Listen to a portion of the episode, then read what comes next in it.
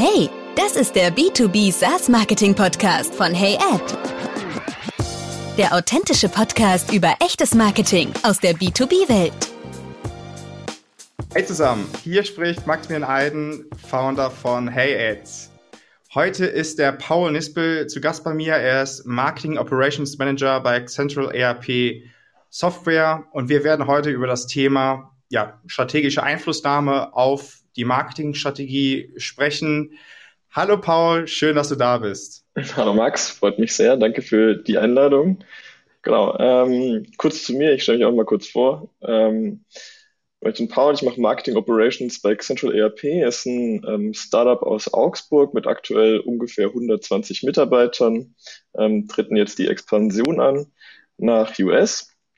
Ähm, genau, meine Rolle, ich bin, also mache Marketing Operations, sprich ich sorge dafür, dass der Marketing Tech Stack, ähm, dass alles miteinander verknüpft ist, alles funktioniert, dass das Team das nutzen kann. Auch bin ich dafür verantwortlich, wie wir Daten sammeln und ähm, wie die Datenstrukturen sind in unserem CRM oder Marketing Automation System.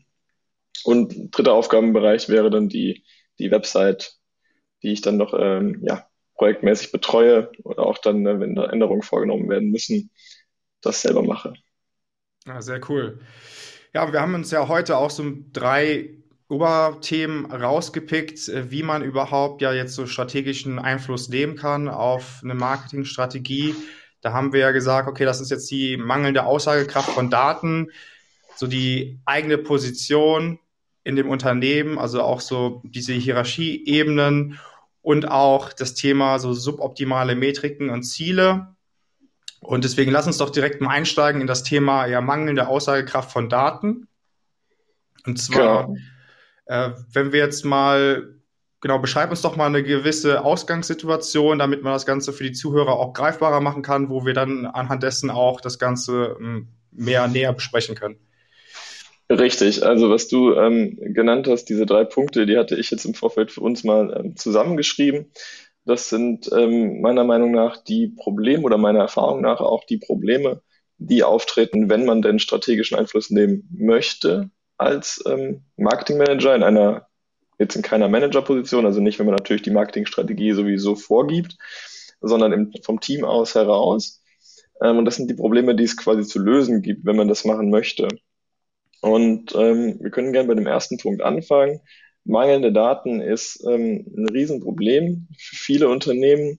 Und wenn ich jetzt in einer Position bin, ähm, die keine strategische Richtung vorgibt direkt und möchte natürlich strategisch Einfluss nehmen auf meinen Vorgesetzten, auf dessen Vorgesetzten eventuell noch, ähm, dann brauche ich irgendeine Meinung, die sich auf Daten stützt.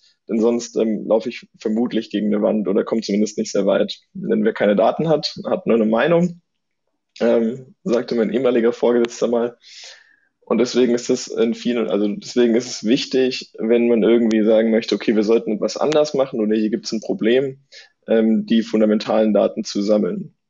Die Ausgangssituation, die wir beide uns jetzt auch ausgemalt hatten, ähm, war, du hast ein Unternehmen, was sich, wo die Marketingstrategie sich primär darauf fokussiert, ähm, Leads zu generieren, durch ähm, direkte Attribution, durch direktes Performance Marketing. Das heißt, wir schmeißen eine Menge Geld auf ähm, Facebook und ähm, LinkedIn und generieren dadurch ähm, Leads. Also äh, wir sammeln einfach E-Mail-Adressen, sei es ähm, über Gated Content Form eines White Papers oder anderen Content. Ähm, und dann ist das aber auch da, wo wir nicht wirklich weiterkommen. So danach die Leads, die wir da einsammeln, die konvertieren nicht weiter durch den Funnel. Das heißt, aus denen wird keine ähm, Pipeline, und jetzt bin ich in der Situation, wo ich sage, okay, ich glaube, ähm, das sollten wir anders machen oder wir sollten an diese das Performance Marketing anders rangehen. Ähm, wie kann ich jetzt von, von der Position aus sagen, okay, oder wen kann ich überzeugen, was brauche ich dafür, um ähm, das zu ändern? Ja. Genau, der erste Punkt, also Daten, das ist so die, die Fundament, das Fundament quasi, um halt irgendwas aussagen zu können. Man muss natürlich erstmal zeigen, wo das Problem liegt. Das wäre so der erste Schritt. Ähm, und wie zeige ich, wo ein Problem liegt? Ich muss natürlich mit Daten beweisen können, ähm, dass etwas nicht gut funktioniert. Und in dieser Situation wäre es jetzt zu zeigen, okay, aus diesen ganzen Leads, die wir generieren, oder ein Großteil der Leads, die wir generieren, seien es, ich werfe jetzt irgendwelche Zahlen in den Raum, seines äh, 99 Prozent oder 98 Prozent der Leads, die wir generieren, kommen halt nicht. Aus denen wird keine, keine Pipeline, sondern die bleiben halt einfach im System liegen. Die haben sich vielleicht mal interessiert, aber die hatten keine richtige Kaufintention. Genau, und dann gibt es, ähm, um diese Daten halt zu sammeln, muss ich natürlich verstehen, okay, aus welchen Kanälen kamen die und welche ähm, Content Pieces haben die sozusagen sich angeschaut oder heruntergeladen in dem Sinne, weil wir ja die alles gated haben in unserer Situation. Und da gibt's, ähm, um das zu machen, gibt's, würde ich vorschlagen, also ich bin ja da sehr tief in dem äh, Thema drinne von der von der technischen Seite. Äh, wenn man jetzt in der Ausgangssituation sagt man, okay, wir haben eigentlich gar kein Attributionsmodell und wir sammeln fast gar keine Daten, aber die zwei Sachen, um halt zu zeigen, wie gut der Kanal funktioniert und wie gut das jeweilige Content Piece oder der Typus des Content Pieces funktioniert, also ein White Paper, ein Webinar, eine Demo, ein sonst irgendwas, ähm, wäre zum einen würde ich empfehlen, mit UTM-Parametern zu arbeiten und die einzusammeln, also zu schauen, dass jeder Link, den wir irgendwo hinpacken auf Facebook, auf LinkedIn oder sonst wo, versehen ist mit einem äh, UTM-Parameter. Das ist ein eine ja, Expansion des URLs, den wir da hinpacken, der sozusagen beschreibt, okay, jemand kam von Facebook über den Kanal Cost per Click, also wurde bezahlter Traffic, ähm, und dann kann man einen Kampagnenparameter hinzufügen. Das sind so die drei, die drei wichtigsten, Campaign, Source und Medium, hat man eventuell auch hier und da schon mal gehört. Und es gibt einem die Möglichkeit zu schauen, okay, wie viele Leute kamen denn über diese verschiedenen Kanäle und verschiedenen Kampagnen auf unsere Website und dann der zweite Schritt wäre, diese Daten aus den UTM-Parametern irgendwie in das CRM-System zu kriegen. Und das macht man im rudimentären Falle damit, dass man einfach in den Forms, in den, wo ich jetzt den Gated Content habe, packe ich äh, Hidden Fields rein und lasse diese UTM-Parameter mit ins CRM-System schicken. Und dadurch weiß ich dann, okay, der, die Person hat das White Paper runtergeladen und die kam von Facebook ähm, Cost per Click von Kampagne XYZ. Und kann dann später schauen, okay, die Kampagne gibt uns zwar viele Leads in dem Sinne, eventuell, ähm, aber von denen konvertiert niemand. Und dann kann man weiter gucken, okay, ist dann entweder wir sprechen nicht die richtige Zielgruppe an oder der Kanal ist für den ähm, Content-Typ nicht das, was wir wollen, oder wir wollen eventuell die Strategie dahingehend ändern, dass wir sagen, okay, auf den Paid Social Channels wollen wir den Content zwar platzieren, aber vielleicht nicht gated machen, weil wenn aus den ganzen Leads, die wir einsammeln, sowieso niemand konvertiert, können wir das Ganze auch ungated machen ähm, und erreichen dadurch mehr Leute, die den Content auch tatsächlich konsumieren. Also, also wenn der so Content, sorry, wenn der, wenn der Content mhm. gated ist, dann äh, kannst du doch das auch direkt zuweisen und auch abbilden in deinem CRM. Wie meinst du das dann in Bezug auf UTM-Parameter, dann auch äh, als Hidden Field das einzubinden, weil dann wäre das ja sozusagen äh, doppelte Dateneinbindung. Oder wie meintest du das jetzt konkret? Ähm, wie erhältst du die Daten im CRM-System, ohne das zu tun, über die Kanäle? Indem du ja dann die Kanäle, zum Beispiel jetzt, wir nutzen zum Beispiel HubSpot, indem du ja dann sagen kannst, äh, als typisches Beispiel für die ganzen E-Books, Webinare und so weiter, hast du ja immer diese typischen Lead-Gen-Forms. Und das kannst du dann direkt abbilden, dass dann ja gewonnene Leads auch in deinem CRM angezeigt werden, indem du da ja eine Verknüpfung herstellst von deinem CRM zu zum Beispiel Plattformen LinkedIn, Facebook und so weiter. Und äh, da kann man das ja immer, wenn du die direkte Attribution auch verwendest, dann kann man das ja auch direkt immer sehen. Für mich ist zum Beispiel UTM-Parameter mehr relevant, wenn du sagst, okay, wir gehen weg von Gen Forms. Richtig, dafür ist es dann später nützlich, aber mhm. also von dem, das ist so, nicht jedes CRM, wenn du nur mit HubSpot gearbeitet hast oder auch, ähm, ich weiß nicht, ob das sonst irgendwo noch integriert ist, ähm, es ist nicht so, dass jedes CRM ähm, dir die Möglichkeit gibt, das zu tun, diese ähm, Kanäle stimmt, direkt ja. anzubinden. Also ich habe vorher mit Salesforce Pilot gearbeitet, wir nutzen jetzt auch HubSpot ähm, bei Salesforce Pardot kannst du das nicht anbinden. Mhm. Ähm, wenn du HubSpot nutzt, gibt es da die native Integration und dadurch ist es natürlich sehr viel einfacher, das aufzusetzen, beziehungsweise du legst den Schalter um und hast diese Attribution auf die Forms direkt. Ja. Die UTM-Parameter lassen sich dann trotzdem später noch nutzen, um halt, wie du gesagt hast, wenn wir weggehen von Lead-Generierung, zu schauen, wie lange haben sich denn Leute aufgehalten auf unserer Website, zum Beispiel bei Google Analytics, ähm, wie tief sind die gescrollt, so, wie haben die, wie viele Artikel haben die gelesen, sonstiges, ähm, um dann halt zu gucken, okay, wie können wir trotzdem verstehen, wie gut Kanäle funktionieren, ohne dass wir eine Form hinpacken. Mhm. Genau. Aber für diesen ersten Schritt, für die Ausgangssituation, ist es halt wichtig, diese beiden Sachen zu haben, zu sagen, wie gut funktionieren, also wie weit kommen so Leute im System, die jetzt ursprünglich von einem White Paper gesourced wurden oder von ähm, einem Webinar oder so, ähm, und wie gut funktionieren die Kanäle dahinter. Also ähm, um das dann zurück zu attribuieren, diese Basisattribution zu haben, ähm, von dieser direkten Attribution, von der wir uns ja in unserem Szenario etwas wegbewegen wollen. Aber ähm, natürlich musst du erstmal nachweisen, dass es nicht gut funktioniert. So, dann dazu wären diese beiden Punkte ähm, vonnöten. Ja. Genau. Richtig. Und wenn du dann ähm, sagen wir, du bist da angekommen und du verstehst, okay, ähm, Kanal XY ähm, führt zu X Conversions auf ähm, Content Piece Z, kommt bei viele Parameter ähm, und dadurch äh, von denen konvertieren aber kaum welche weiter durch den Funnel. Ähm, dann hast du das Problem sozusagen identifiziert. Und jetzt wäre die zweite Challenge zu sagen, ähm, wie kann ich das denn kommunizieren im Unternehmen oder wie kann ich aus diesem Problem etwas machen, was ähm, dann oder wie kann ich das so hinstellen, dass es irgendeinen Einfluss hat auf die Strategie oder wie kann ich das nutzen, dieses Problem, was ich jetzt nachweisen kann, um dann Einfluss zu nehmen. Und da gibt es das andere Problem, nämlich ähm, Hierarchien. Das ist natürlich sehr unternehmensabhängig. Ich sag mal, ähm, in einem Startup, wo ich jetzt bin, gibt's die quasi nicht oder sind die sehr flach. Wenn du natürlich in einem größeren Unternehmen bist oder halt eingesessener, so würde man jetzt ähm, klischeehaft sagen, sind die Hierarchien etwas ähm, steiler.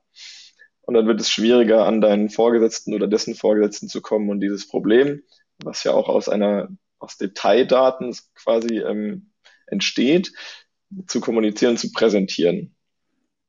Ja. Und da würde mich, ähm, würde mich auch deine Meinung interessieren, bevor ich darauf eingehe, was, ähm, was du siehst, wie Menschen, die vielleicht dich initial ansprechen, ähm, unter Kunden, wie, welchen Positionen die sind und wie du dann mit denen an deren Vorgesetzte rantrittst? Oder ist es so, dass direkt der Marketingleiter auf dich zukommt?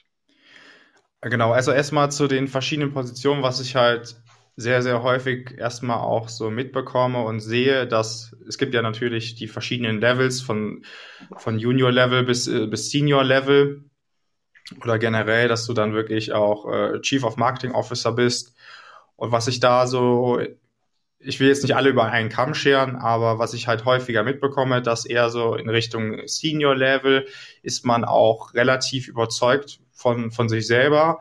Und ähm, ich erlebe oft, dass man dann auch ja so ein bisschen auch diese Selbstüberzeugung hat, dass man einfach alles weiß und alles sozusagen auch richtig macht. Das heißt, es ist halt auch schon relativ schwierig, da zu sagen, lass uns das doch mal so und so ausprobieren, äh, denn das ist halt aus dem, dem Grund besser, beziehungsweise direkte Attribution hat folgenden Nachteil, weil dann zum Beispiel die Quote von, von Lead Sekunde sehr, sehr schlecht ist, äh, für zum Beispiel so eins bis zwei Prozent. Und äh, mit unabhängig von direkter Attribution, also mit mehr Demand Generation Prozessen, ist das halt eher zu 30 Prozent oder wie auch immer. Und dann heißt es halt oft, okay, äh, ja, wenn, wenn ich irgendwie Hilfe bräuchte, dann hätte ich meinen Job nicht. Dann denke ich mir so, ich glaube, als das, das, Wichtig, das Wichtigste als Marketer, und ich glaube, das ist unabhängig von welche, welche Rolle du hast, ist, dass du einfach immer offen bleibst, äh, dich immer weiterentwickelst, immer schaust, was sind die aktuellen Trends, was gibt's für neue Plattformen, was gibt's für neue Möglichkeiten, was ich halt, das ist immer dieses Thema, immer wieder auch, ich komme jetzt ein bisschen vom Thema ab, aber das will ich einfach nochmal ein bisschen so klarstellen, ist, dass man, ich finde, in 2021 muss man einfach immer weiter mitverfolgen, was gerade so passiert in der Marketingwelt. Weil das ist ja auch sozusagen, hat auch Einfluss auf deine Zielgruppe, es hat auch Einfluss auf, auf äh, wie B2B-Käufer kaufen. Das hat sich ja sowieso schon dramatisch verändert seit den letzten zehn Jahren, was viele ja sowieso schon nicht beachten. Das heißt aber auch, wo deine Zielgruppe nachher auch aufzufinden ist, denn es, ich finde, es dreht sich immer viel darum, wo du überhaupt deine Zielgruppe äh, äh, finden kannst und du solltest immer erstmal die Kanäle verwenden, wo die schon sind und nicht, dass du die erst irgendwo dahin holst, sondern du musst einfach äh, da dich bewegen mit deinen Kampagnen, mit deinem Content, wo die schon aktuell sich äh, bewegen und das ist vielleicht äh, in, in, vielen Fällen auch LinkedIn. Und da musst du einfach drauf achten und dass du halt auch einfach die Kanäle nutzt, die wirklich sinnvoll sind. Das heißt, nicht nur, weil du seit acht Jahren äh, äh, Google Ads verwendest, dass das immer noch der beste Weg ist.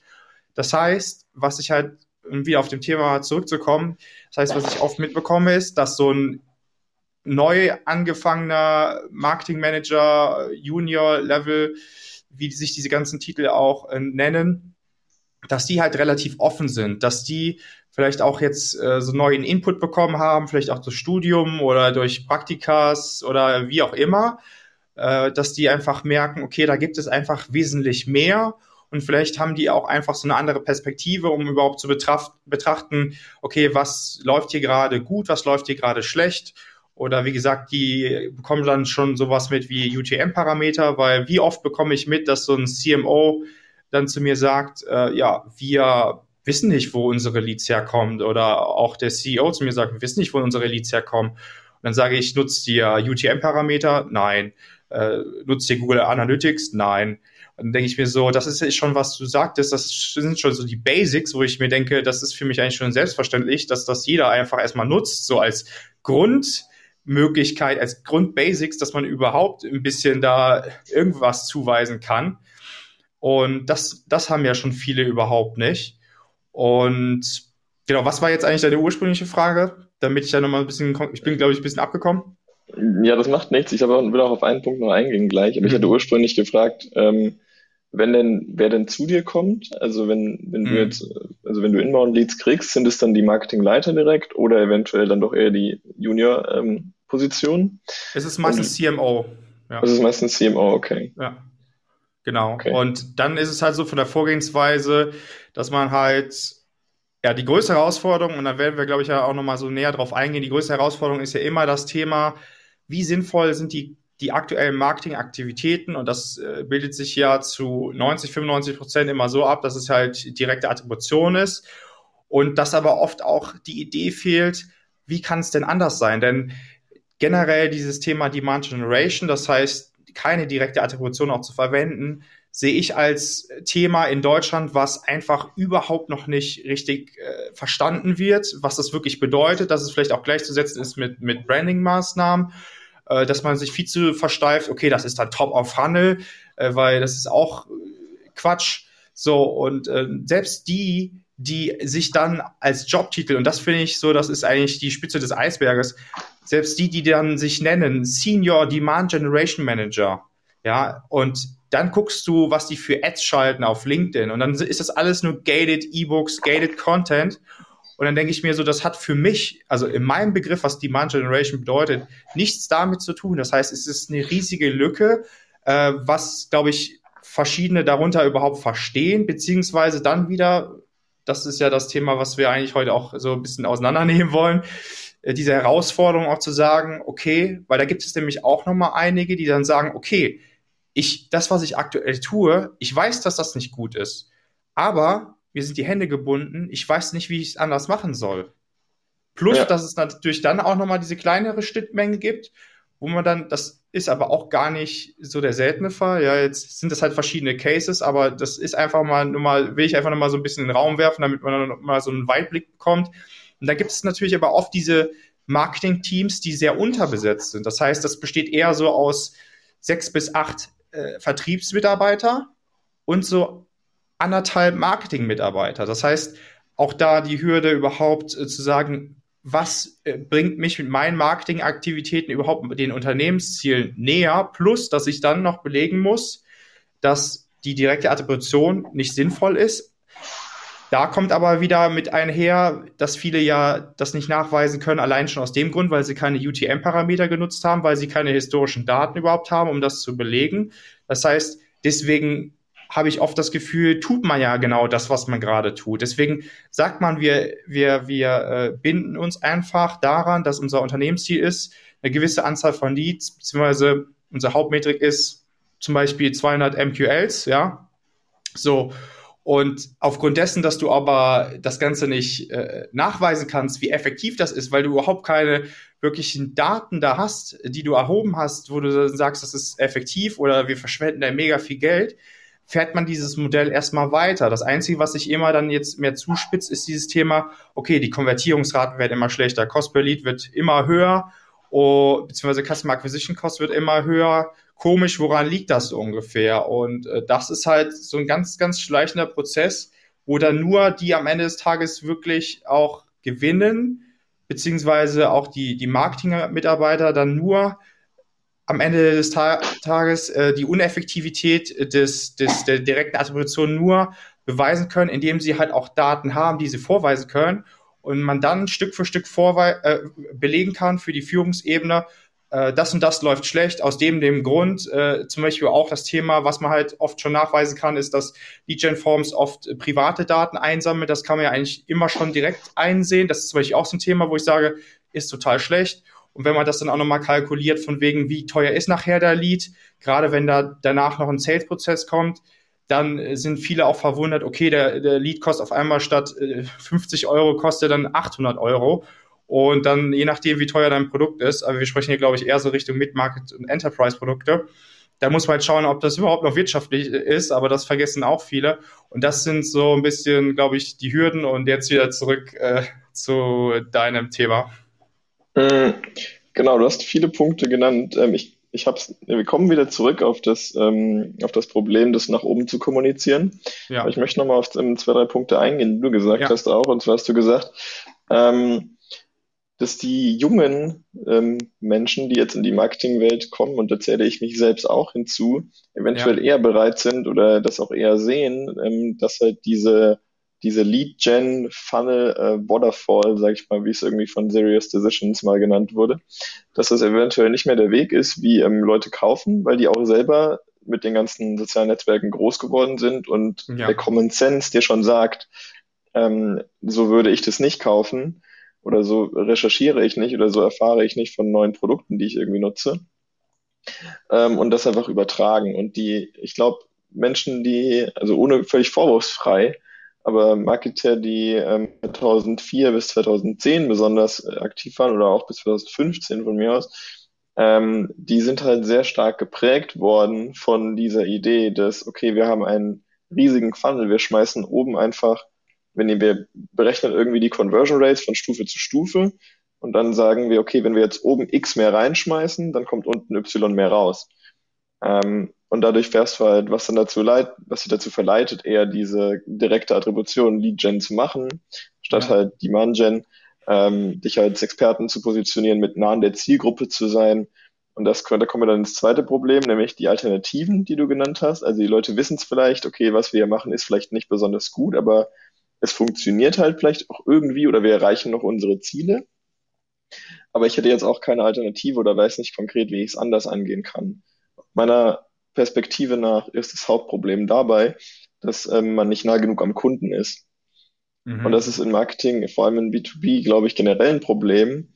Ähm, wir alle sollten viel mehr, mich, mich eingeschlossen, wir alle sollten viel mehr mit Kunden sprechen, ähm, in Gruppen sein, wo Kunden sind, sei es auf Facebook, sei es auf LinkedIn, an Events teilnehmen, wo Kunden sind. Wir sollten mehr Sales Calls zuhören. Wir sollten unser, in meinem Fall auf jeden Fall, ERP ist jetzt auch kein simples Produkt, das Produkt viel besser verstehen, wie wird es genutzt, was sind denn die Pain Points, an welcher Stelle hakt's und einfach nah am Kunden sein, das verstehen und dadurch zeigen sich schon die Wege auf und dadurch ist es viel einfacher, ähm, durch diese Empathie danach zu nachzuvollziehen, okay, wo bewegen sich diese Menschen, was haben die für Interessen, welchen Content sollten wir produzieren, auf welchen Kanälen sollten wir den platzieren.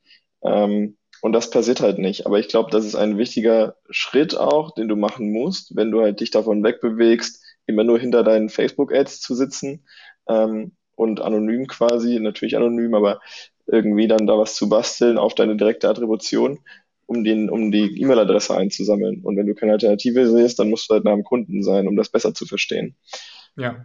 Genau, und dann ist das andere, was du, ich möchte gerne noch die, die Punkte wieder, wieder aufräumen, so ein bisschen das viel genannt.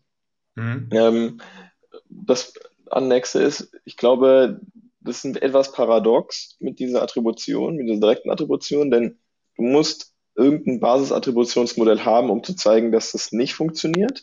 Mhm. Und das Einfachste ist nun mal diese direkte Attribution. Ja. Ähm, und aber du willst eigentlich wieder weg davon. Das heißt, angenommen, es gibt jetzt gar nichts in unserer Ausgangssituation, du sammelst gar keine Daten, dann musst du erst irgendwas bauen, was dann dir ja. zeigt, okay, das ist die direkte Attribution, um es später wieder loszuwerden. Du brauchst ja. es quasi, also von meiner Perspektive an brauchst du es, um dann zu zeigen, okay, so sollten wir es nicht machen. Das Problem ja. ist, wenn du das aber so baust, äh, diese direkte Attribution, und hast dann immer nur, ja, wir sehen aber nur dann, dass jemand sich angemeldet hat über diesen Kanal und dann fallen von oben herab, wenn du das nach oben kommunizierst, dann sagen die Leute, okay, wir sehen das, das funktioniert etwas besser als das andere, aber immer noch alles nicht sonderlich super vielleicht. Ähm, lass uns mehr davon machen. Mhm. Und dann ähm, fokussiert man sich eventuell auf die Tätigkeiten, die man messen kann, schlichtweg aus dem Grund, dass man sie messen kann. Ähm, obwohl das natürlich auch, es kann natürlich auch sein, dass die Dinge, die man nicht messen kann, die Dinge sind, die man machen sollte. Da sind mhm. wir beide ja derselben Meinung, mhm. dass ähm, auch die eine Buyer Journey so vom B2B Buyer ähm, nicht 100% attribuierbar ist und auch nicht sein muss. Weil wenn du nah am Kunden bist und hast die qualitativen Daten, verstehst es gut, kriegst das Feedback von den BDRs, von den SDRs, von den AEs in den Gesprächen, hey, wir hören ähm, euren Podcast oder wir, keine Ahnung, haben euch auf LinkedIn gesehen und euer CEO hat das gepostet oder wie auch immer. Ähm, dann hast du die qualitativen Daten, die dir auch schon signalisieren, okay, das, das funktioniert, was wir machen und du kriegst das Feedback auch aus dem Markt, auch ohne die richtig harten quantitativen Daten. Ja, und was ja noch da hinzukommt, wie du es vielleicht auch schon so teilweise auch schon relativ früh erkennen kannst, ist ja auch erstmal das Thema äh, aus, für, de, für den Sales-Bereich, wenn so ein SDR dann zum Beispiel sagt, okay, aktuell ist ja auch äh, unsere äh, No-Show-Rate XY hoch, also sagen wir mal irgendwie, das sind 40 Prozent oder so von den gewonnenen Leads, die gar nicht äh, zu den zu den Demos äh, auftauchen, beziehungsweise dann aus den Gesprächen heraus, wie du ja auch sagtest, dass sie vielleicht auch äh, gar, bis jetzt, bis zu diesem Demo-Termin gar nicht verstanden haben, was man überhaupt anbietet. Das wäre dann auch so ein Punkt, wo ich dann sagen würde, da müssen wir halt dann im, äh, in dem Marketingprozess erstmal daran anknüpfen, dass wir auch besser kommunizieren, dass man diese Fragen auch schon alle, die dann erstmal äh, eigentlich dann im Sales erst aufkommen, die aber schon sozusagen im Marketing meiner Meinung nach auch geklärt werden sollten. Das ist halt, finde ich, auch da könnte man schon so ohne große Daten erhoben zu haben, könnte man dort auch von diesem, sage ich mal, auch Common Sense ähm, Perspektive könnte man dort auch schon mal ein bisschen verstehen, okay, die, die wir gerade da gewinnen, äh, die Leads, sind die überhaupt also interessiert, sind, kommen die überhaupt, erscheinen die überhaupt zu den, zu den Demos? Und dann, was auch noch dazu kommt, was ja oft viele auch gar nicht tun, und das haben ja aber die meisten schon definiert, ist ja zum Beispiel, okay, wir haben ein ICP definiert und die gewonnenen Leads, die wir da wirklich gewinnen, passen die überhaupt zu unserem ICP? Und äh, da kann man auch schon mal anhand dessen schauen, äh, ist denn das überhaupt schon mal, das Ergebnis schon mal passend zu dem, wie unser Wunschkunde eigentlich, sage ich mal, aussehen sollte? Und natürlich dann immer sich das Feedback einzuholen und, und das habe ich aber auch schon in einer anderen Folge mal beschrieben, so bezüglich, das ist ja immer auch so ein Thema äh, Marketing Sales Alignment, dass es da äh, auch eine bessere Kommunikation geben sollte. Ich denke, das ist auch so wirklich ein Schlüsselparameter, egal ob das für den Bereich Marketing ist, egal ob das für den Bereich äh, Sales ist, zu der Zielgruppe und auch als Abteilung beziehungsweise als Unternehmen untereinander, unter den verschiedenen Abteilungen, dass man sich auch mehr als eine Abteilung ansieht. Ich glaube, das ist so ein Schlüsselparameter, was du ja auch so ein bisschen angedeutet hast, dass da erstmal auch die ganzheitliche Kommunikation ohne da jetzt auch vorwurfsvoll klingen zu wollen, aber in Frage zu stellen, weil jetzt, jetzt komme ich auch ein bisschen vom Thema ab, aber ich halte das einfach nochmal für wichtig, das so ein bisschen zu erwähnen. Es, es gibt immer dieses, das sind auch so komische, paradoxe Beispiele, weil einmal hast du dieses extreme, dieses extreme fokussierte Messaging, was nur die Unternehmensinteressen vertritt und das sieht man auch eher überwiegend und dann hast du aber auch eigentlich dieses Messaging, was für deine Zielgruppe relevant ist. Nur das sieht man sehr, sehr wenig. Und das heißt, das ist ja auch schon das, warum ich zum Beispiel auch absolut kein Fan bin von der direkten Attribution, weil ich da auch oft sehe, dass es einfach nur um die, also unabhängig, dass, ob man jetzt da Daten erheben kann oder nicht, aber erstmal geht es auch nur um die Interessen des Unternehmens. Und das heißt, so schnell wie möglich von der Zielgruppe äh, Daten zu sammeln. Und ich finde auch diese Lead-Gen-Forms, das bedeutet, ist für mich noch nicht mal, das kann man eigentlich noch nicht mal ein Lead nennen, sondern das ist einfach jemand, der sich leichtfertig eingetragen hat und der sich im besten Fall noch nicht mal mehr später an dich erinnern kann und der im besten Fall noch seine Gmail-Adresse hinterlegt hat oder GMX-Adresse, weil die einfach hinterlegt ist in deinem Konto und es bringt dir einfach gar nichts. Das heißt, am Ende des Tages, jetzt kommen wir wieder zum Thema zurück, das ist für mich schon so ein Punkt, wo ich sage, wenn wir da ein bisschen so mehr Common Sense anwenden, würde ich sagen, als erstmal natürlich ist das auch so eine Sache, die ich einfach als uneffektiv halte, wenn du private Daten einsammelst, weil das bringt dir nichts als B2B-Unternehmen. Das wäre schon mal das Erste. Aber klar, ich denke, das ist nicht äh, das Einzige, wie man dann auch am Ende des Tages diese Über Überzeugungsarbeit leisten kann. Und jetzt kommen wir wieder zurück zum Thema um dann die Führungsebene auch davon zu überzeugen, äh, wie man dann auch sagen kann, okay, wir switchen jetzt von Direct Attribution zu Demand Generation. Ja, genau, also da sind wir jetzt, haben wir jetzt einen weiten Schlenker gemacht, aber ich glaube, viele Sachen, ja. die wir angesprochen haben, kommen dann auch beim dritten Punkt, äh, Metriken ja. nochmal auf. Mhm. Da können wir dann gleich noch drauf eingehen auch. Ähm, genau, also jetzt habe ich das festgestellt für mich und hab, kann das auch mit Daten belegen, dass es nicht gut funktioniert oder ich glaube, wir sollten es anders machen. Ähm, dann ist es, es ist gibt zwei Szenarien eigentlich. Es ist nämlich entweder so, dass das Unternehmen seine Ziele schon erreicht und der CMO und alles ist gut. So, weil wenn alle Ziele erreicht werden, dann, dann kümmert es nicht so sehr, ähm, wo die Leads herkommen oder wie es passiert. Das stimmt. Ja. Das Problem ist, dass die, die, großen Fragen treten auf, wenn das nicht passiert und ähm, es offensichtlich ein Problem gibt, was schon auf einer hohen Unternehmensebene ist. Und das ist auch genau das Ziel, wo du hin willst. Du willst halt weg von deinem kleinen ähm, kleinen detailreichen, sage ich mal, Dashboard, wo du die Kanäle ähm, ausgewertet hast und wo die Leute sich dann durch den Funnel bewegen und willst es auf Metriken bringen, die für Higher Management relevant sind. Und welche Metriken sind es? Pipeline, Customer Acquisition Cost. Wenn du die Daten nicht hast, für das richtig zu berechnen, dann mach es nur für Marketing, also nur für die Marketing, äh, Performance Marketing, was du hast. Ähm, Genau, und dann schlussendlich Revenue, wenn du die Möglichkeit hast, oder Closed Revenue. Und diese Daten zu bekommen, ähm, wäre halt wäre wichtig oder das auf so eine Ebene zu heben und dann sollte man das, also meiner Meinung nach ist es sinnvoll, das dauerhaft zu reporten und nicht einmalig.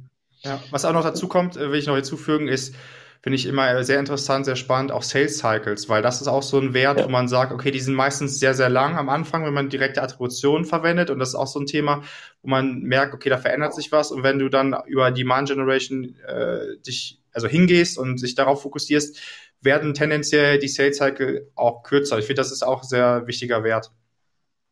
Mhm, könnte man auch mit aufnehmen, auf jeden Fall.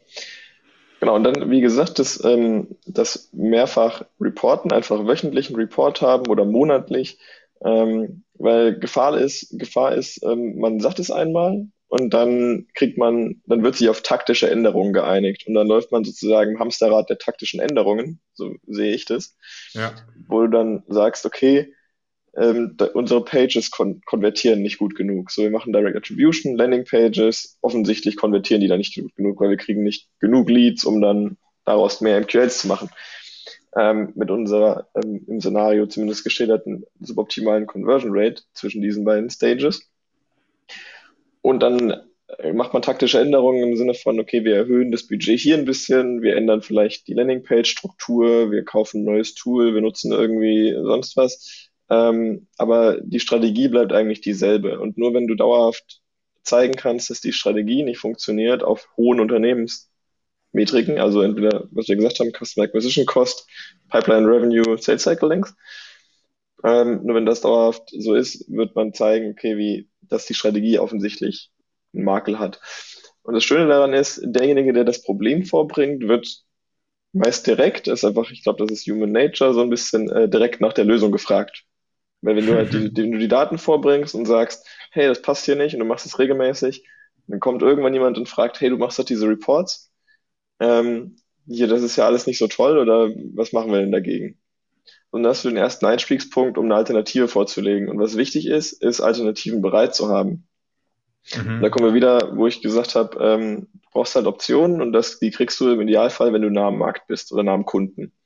Und auch dann gerne qualitative Daten nutzen. Und das wäre auch ein Punkt, wo ich dann im Unternehmen Sales an Bord holen würde in diesem Szenario und sagen würde, ich spreche mit unseren BDAs, die sagen alle, die Leads größtenteils, ja, sind die nicht im ICP, die haben gar kein Kaufinteresse, manchmal wissen die gar nicht, wer wir sind, ähm, die Gespräche sind schlecht und äh, die Hälfte nur scheint, erscheint zu einer Demo, die wir gebucht haben. Und mhm. dann halt zu schauen, okay, das Team an Bord zu kriegen und die Probleme da aufzuzeigen und dann auch die qualitativen Daten zu nutzen, um dann ob andere Optionen zumindest vorzuschlagen oder zu sagen, okay, wir könnten das testen, ähm, lass uns doch mal das probieren oder ich glaube, wir sollten da jemanden einstellen, der sich auf äh, Product Marketing fokussiert und halt genau nah an der Zielgruppe ist und uns dann bessere Ideen liefert für Content, der dann für die Zielgruppe relevant ist oder sonst ja. was, wo, wo noch mal die Strategie dann genau führt oder was die Optionen sind, das würde ich jetzt pauschal so ungern sagen. Aber ähm, das wäre so die Herangehensweise. Also auf Unternehmensmetriken ähm, reporten regelmäßig, qualitative Daten nutzen und Optionen bereit haben, falls jemand genau. fragt. Genau, und äh, noch eine Sache will ich noch hinzufügen.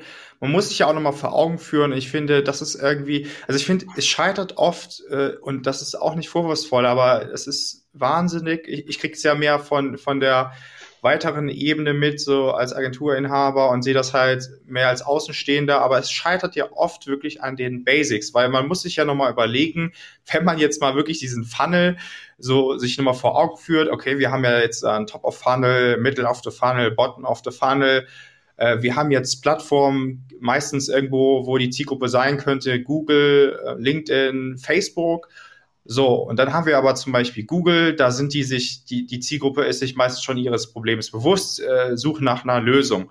So, das ist das Erste, was dann viele schon übertragen auf LinkedIn und Facebook, was dann aber nicht der Fall ist, weil das sind Awareness-Kanäle, das bedeutet, dass die da überhaupt sich ihres Problems sich gar nicht bewusst sind.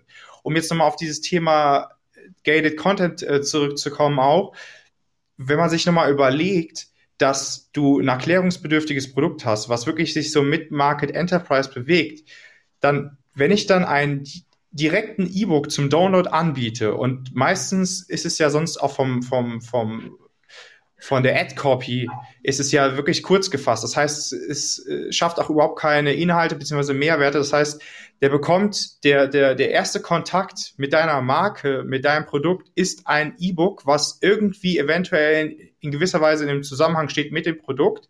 Aber es schafft überhaupt keine, überhaupt kein Bewusstsein für, dass, dass, dass der User mal selber sein Problem erkennt, dass er versteht, wie dein Produkt funktioniert, dass er versteht, wer, wer ist dieses Unternehmen, wer steht dahinter, ähm, wie kann das für mich funktionieren, ja, also all diese Dinge fallen ja in diesem Prozess komplett weg. Das heißt, eigentlich ist es ja so, dass du direkt, wie kann man das so schön sagen, äh, ja, mit der Tür ins Haus fällst und direkt irgendwie äh, Bottom of the Funnel Content, wenn du so willst, anbietest ohne dass du überhaupt mal äh, deinen User überhaupt vorbereitet hast. Ich glaube, das ist einfach, was man oftmals so vergisst. Und ich glaube, das ist aber auch dieser Punkt.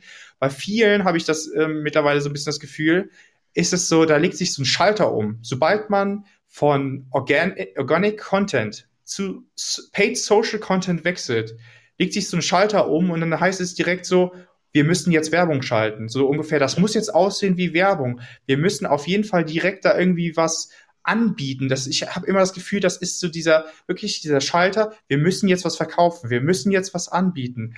Aber eigentlich ist es ja so, wenn du es mal wirklich nochmal überdenkst, das ganze Modell, dann kannst du organischen Content genauso verwenden wie Paid Social Content. Also das ist einfach nur ein Vergrößerungsglas und sorgt dafür, dass du sicherstellst, wer deine Message konsumiert, wer dein Content konsumieren kann und soll und mehr nicht. Das heißt, du kannst einfach dafür sorgen, dass du viel schneller deine Zielgruppe erreichst und deine, also überhaupt mal Informationen preisgibst, dass der User auch eine Affinität zu deiner Marke aufbaut und zu deinem Produkt. Und das ist so, wo man eigentlich sagen müsste, das müsste ja so aus, aus der Marketingrolle, Marketingperspektive auch selbstverständlich sein, finde ich so.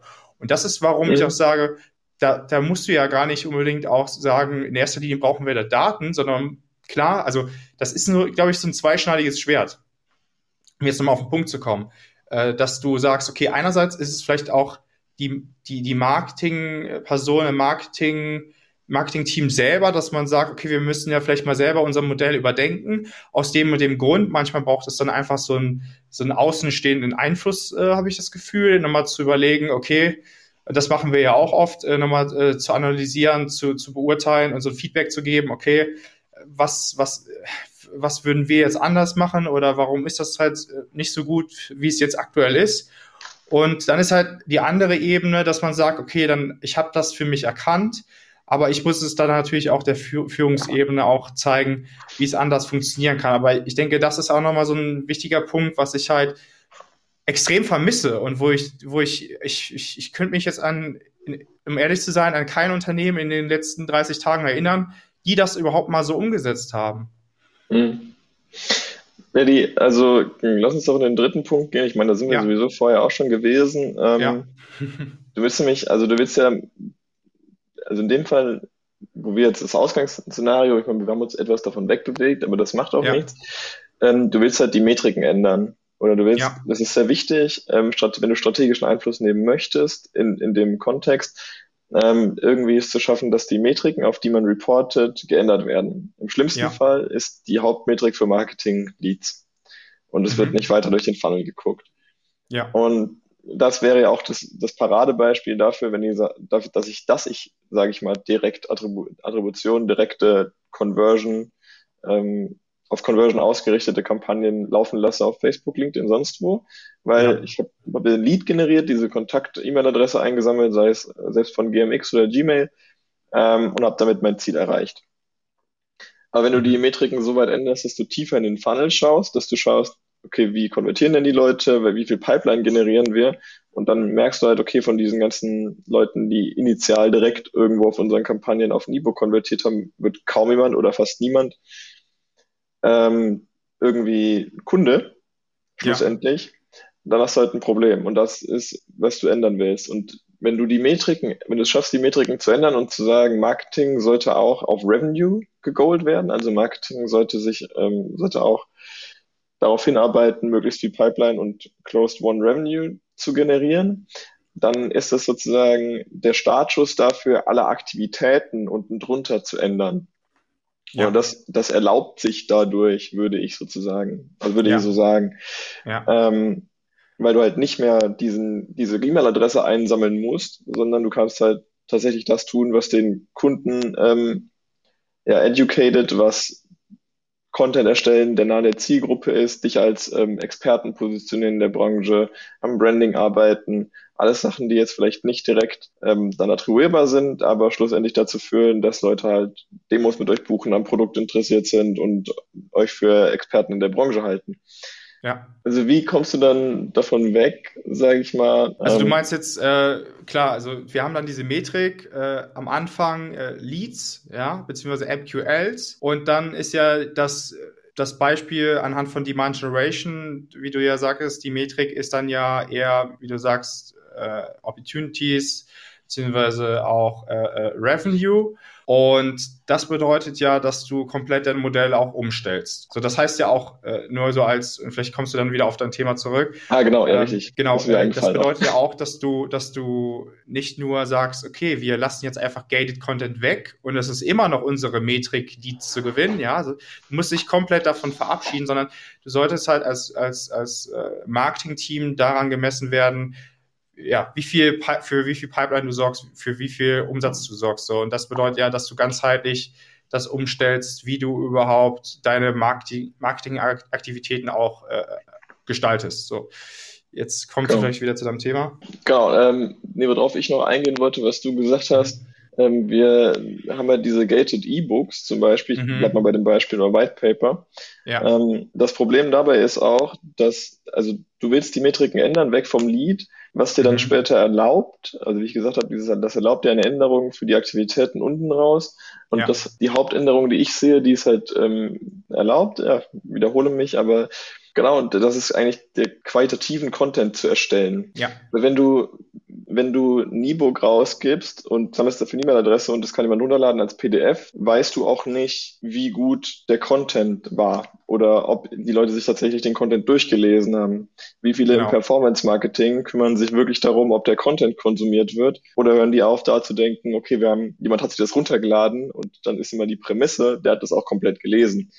Was natürlich genau. nicht der Fall ist. Wenn du aber das nicht machst und nutzt sozusagen das E-Book du sagst, wir nehmen das E-Book und nehmen die eventuell qualitativ hochwertigen Inhalte daraus, packen die in Posts oder machen daraus kurze Videos oder sonst was und distribuieren die einfach über Paid Social, hast du ja einen Feedback Loop, wo du sehen kannst, ähm, wie viele Leute schauen sich das an, wie lange schauen die sich das an, oder du packst genau. es einfach in einen Blogartikel, kannst gucken, wie tief haben Leute auf der Seite gescrollt, wie lange waren die da, ähm, von welchen Kanälen kamen die und kannst dadurch auch dann besser verstehen, okay, welchen Inhalt sollten wir denn erstellen?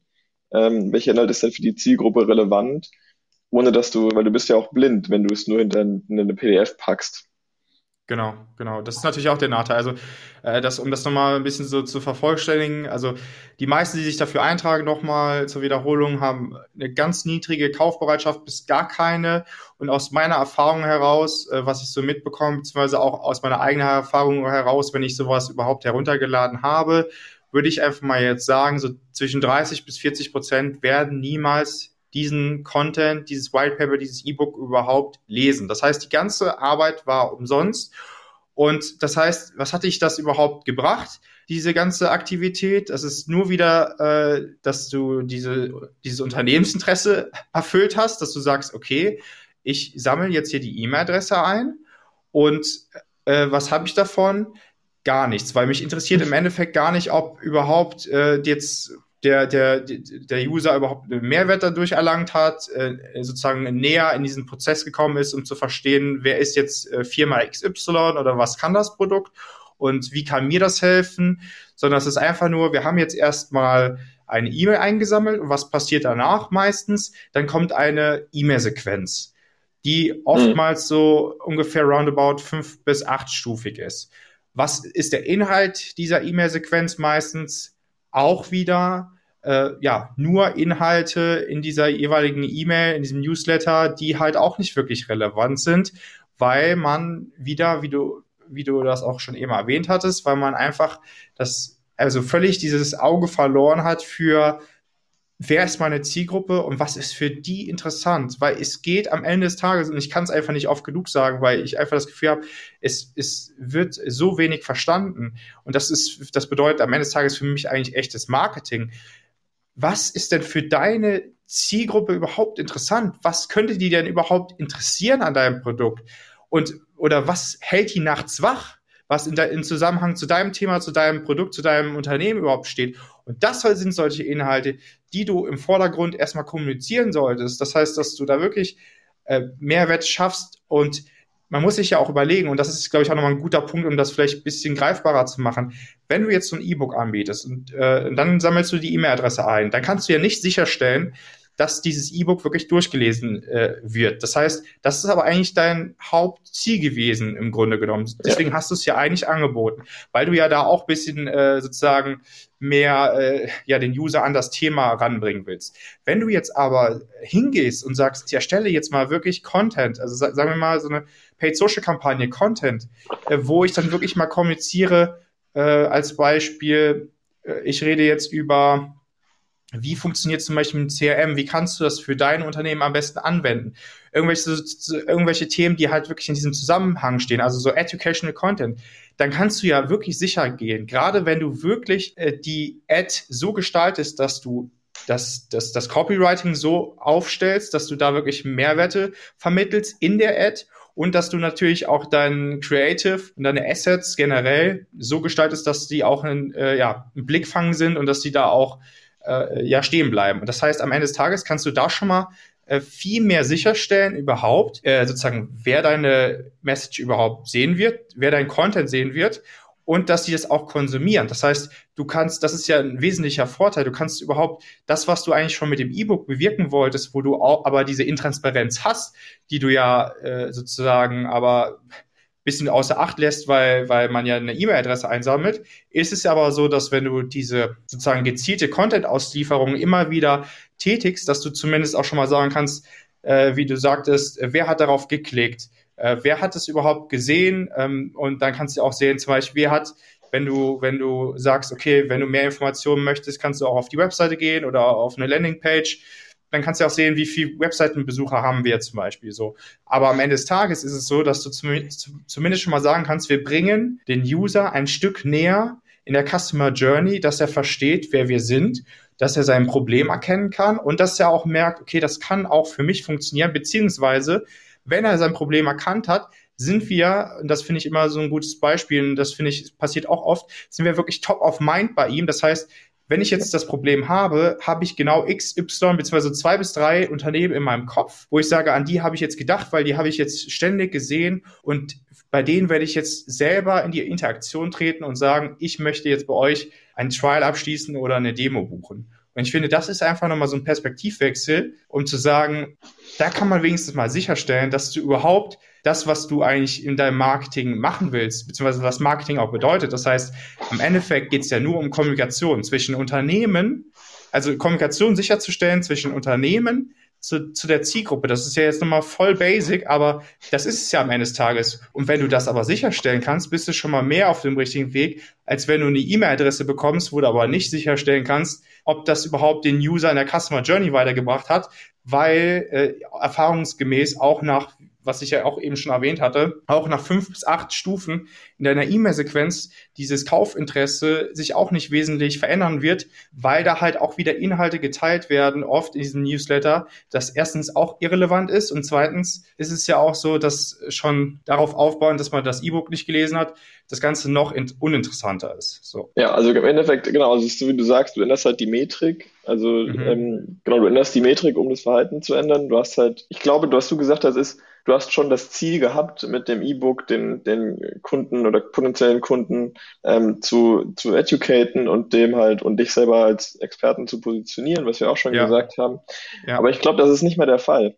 Ich glaube, was du sagst, ist so wahr, mit dem, der Blick dafür ist völlig verloren gegangen, dass das nicht mehr das Ziel des E-Books ist oder nicht mehr das Ziel des, des, ja. des ich sag mal, jetzt nicht, nennen sie nicht Performance-Marketer, sondern einfach des, desjenigen, der den Content distribuiert. Derjenige, der das E-Book schreibt, der Copywriter oder Content Marketing Manager, wer auch immer, der hat schon die Absicht, ähm, das so zu formulieren und das so zu präsentieren, dass man ähm, ja, dass jemand unterrichtet wird, dass jemand was lernen kann daraus und die, die Pain Points anzusprechen aber derjenige, der es distribuiert, nicht. Dem geht es nämlich nur darum, dass, okay, ich habe jetzt irgendein Content-Piece erhalten, ich habe es vielleicht selber nicht mal komplett gelesen oder was auch immer, ähm, und ich distribuiere es irgendwo und dann will ich damit die E-Mail-Adresse einsammeln. Und ja. eben diese, diese Unterschiedlichkeit, was, was ist dein Ziel tatsächlich und ist es dein Ziel, die E-Mail-Adresse einzusammeln und jemand in eine Nurture-Sequenz zu packen?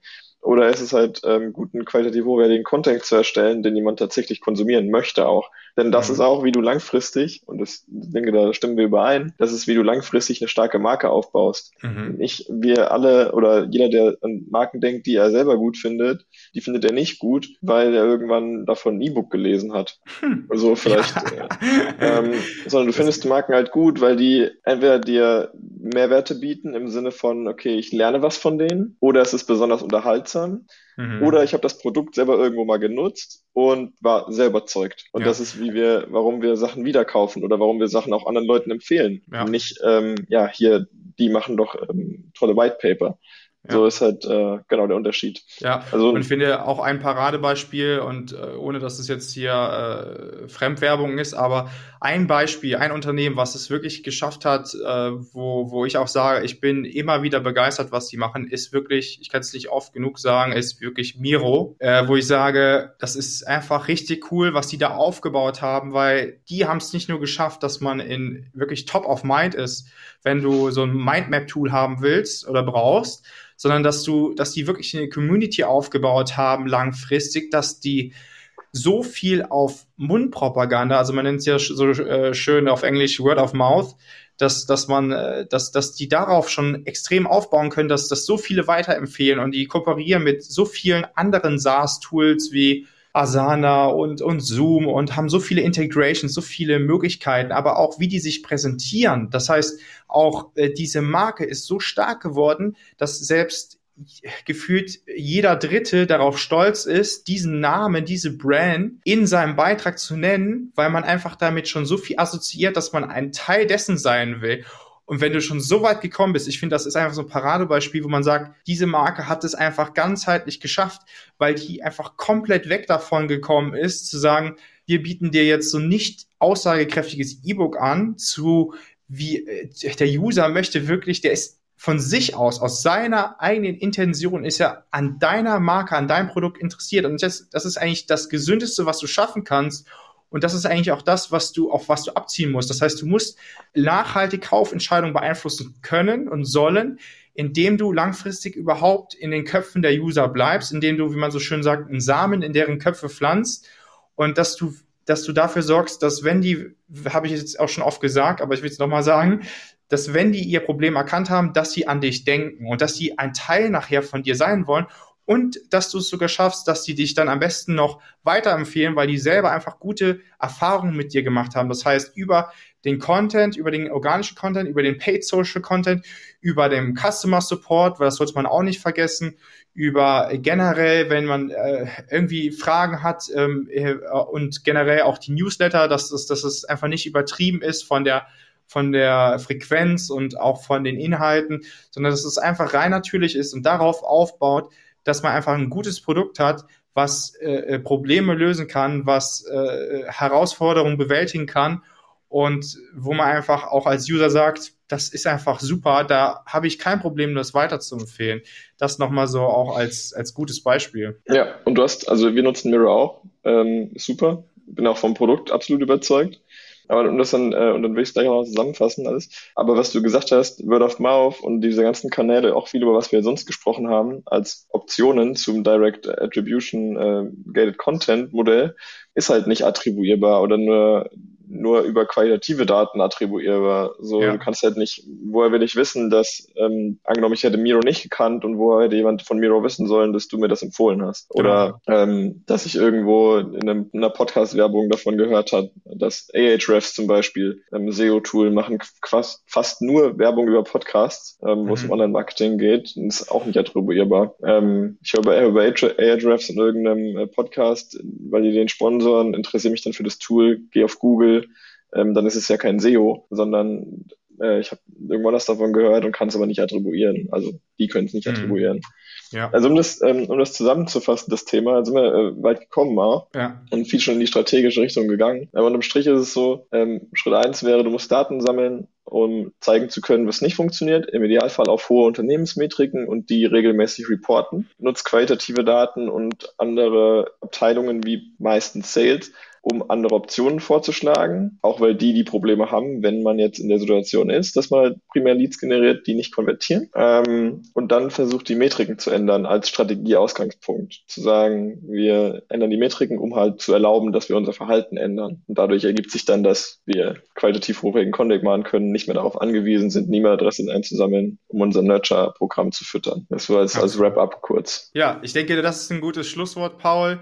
Äh, vielen Dank für deinen Input. Danke für das coole Gespräch. Schön, dass du da warst. Ja, hat mich auch sehr gefreut. Danke nochmal für die Einladung und äh, ich bin sicher, wir sprechen dann hier und da auch nochmal. Das war dein B2B SaaS Podcast von Hey Ed. Danke fürs Zuhören. Wir freuen uns, wenn du beim nächsten Mal wieder mit dabei bist.